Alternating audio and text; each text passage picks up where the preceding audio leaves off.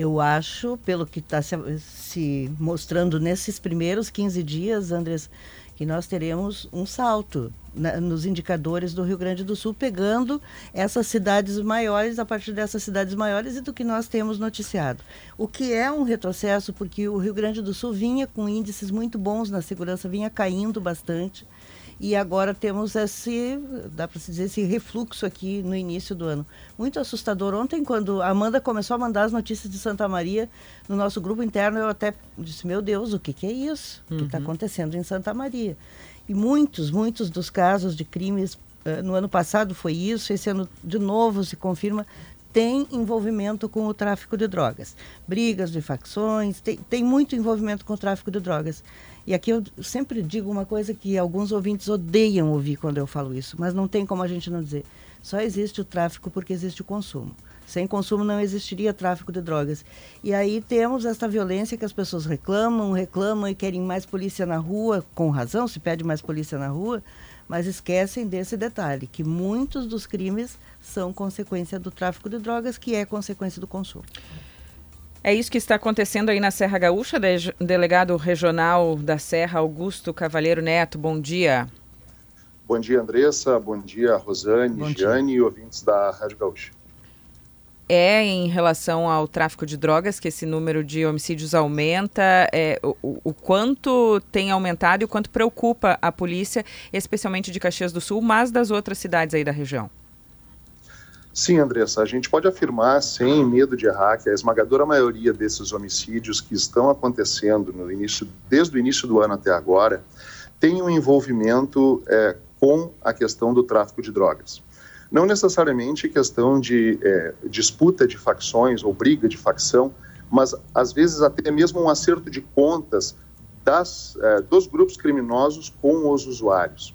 Mas o pano de fundo da esmagadora maioria desses crimes que estão ocorrendo é sim a questão do tráfico. Muitas pessoas uh, dizem que o problema é o famoso prende e solta, né? Que a polícia solta e o, a polícia prende, o judiciário solta, mas obviamente solta com base numa lei, né? não solta uh, aleatoriamente.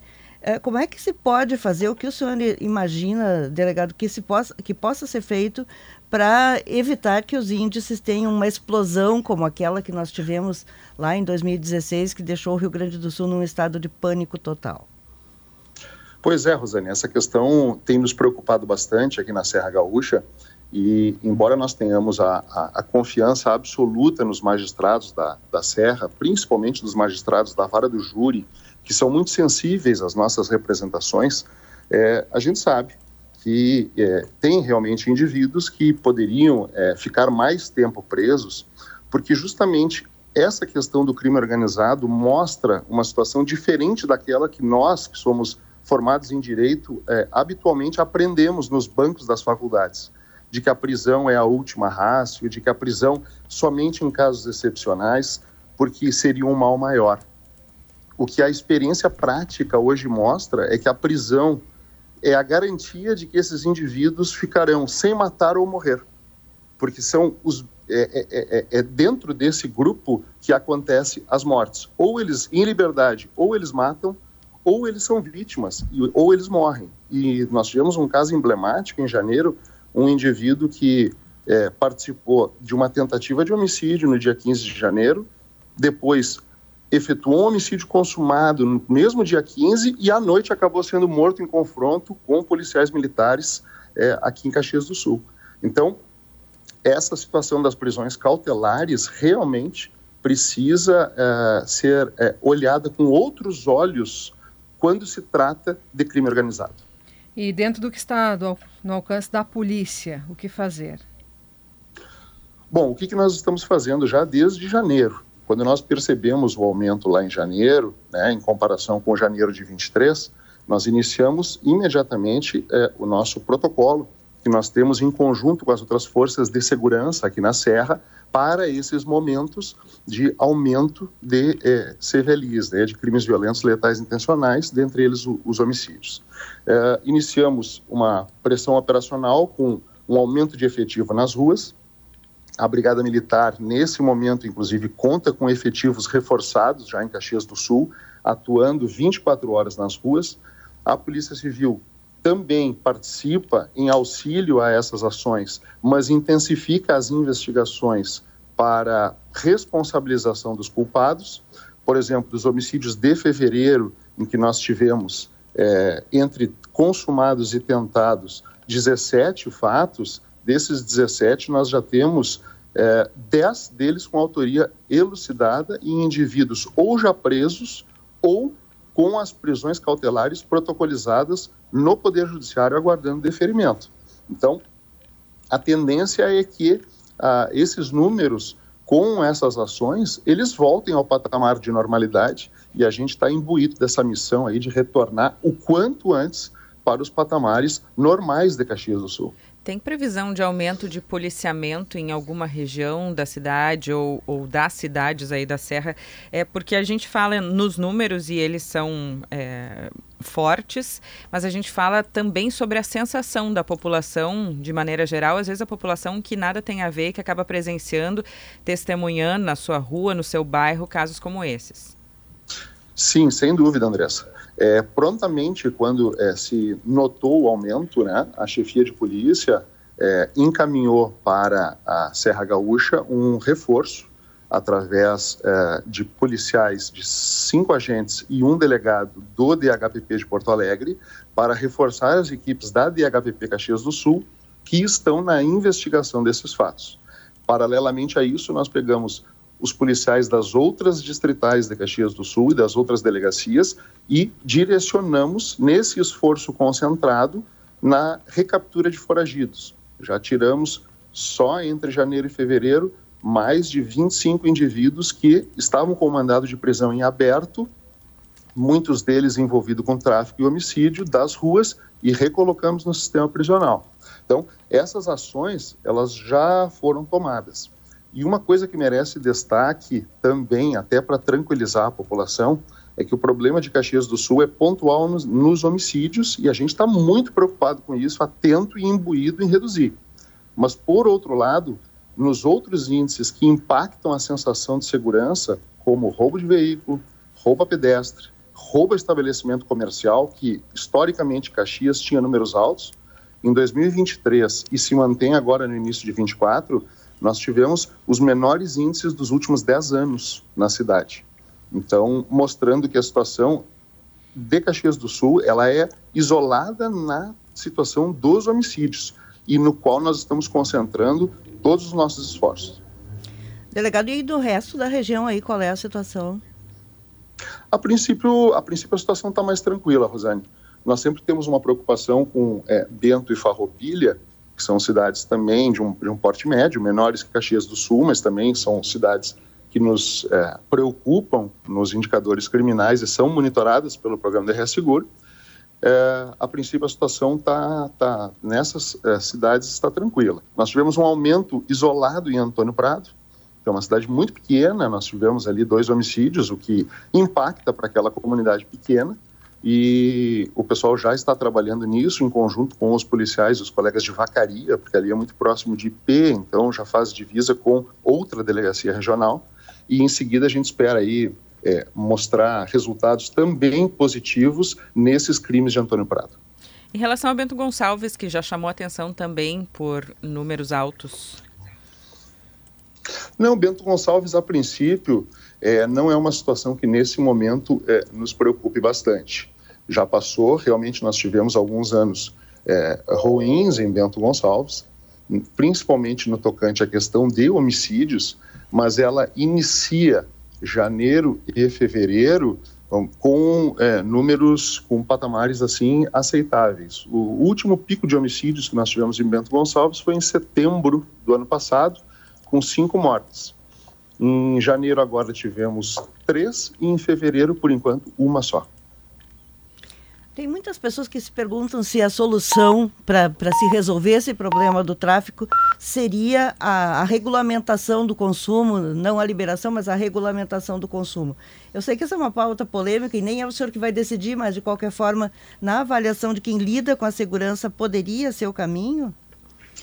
Pois é, Rosane, aí, aí eu, tenho que, eu tenho que falar com vocês, não mais como o delegado regional da Serra, mas como. Fale como pessoa física. O, isso, como o Augusto Cavaleiro Neto, né? Eu não tenho procuração da chefia de polícia em falar nesse sentido e nem está na minha alçada.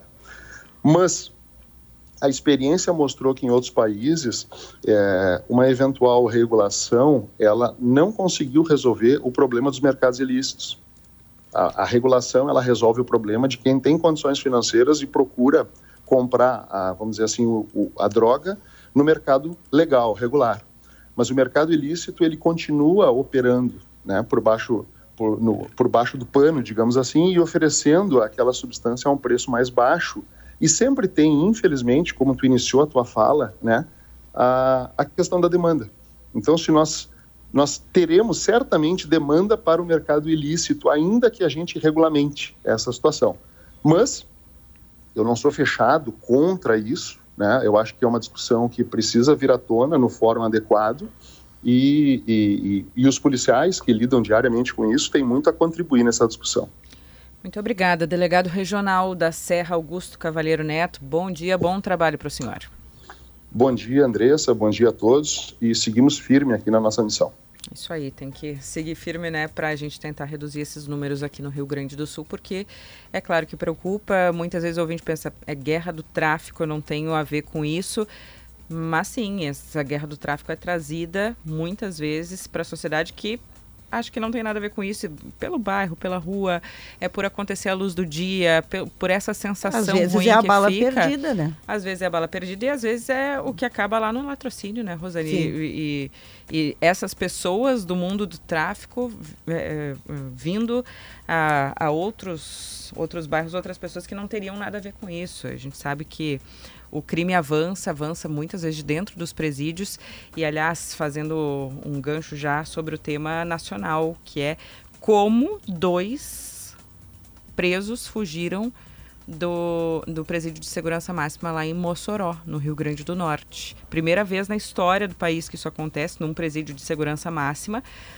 Acontecia uma obra no presídio, é uma das possibilidades, mas não se tem muita informação ainda sobre como eles conseguiram o Ministério da Justiça, com o ministro Lewandowski já agindo, tirando a direção do presídio, colocando um interventor por lá.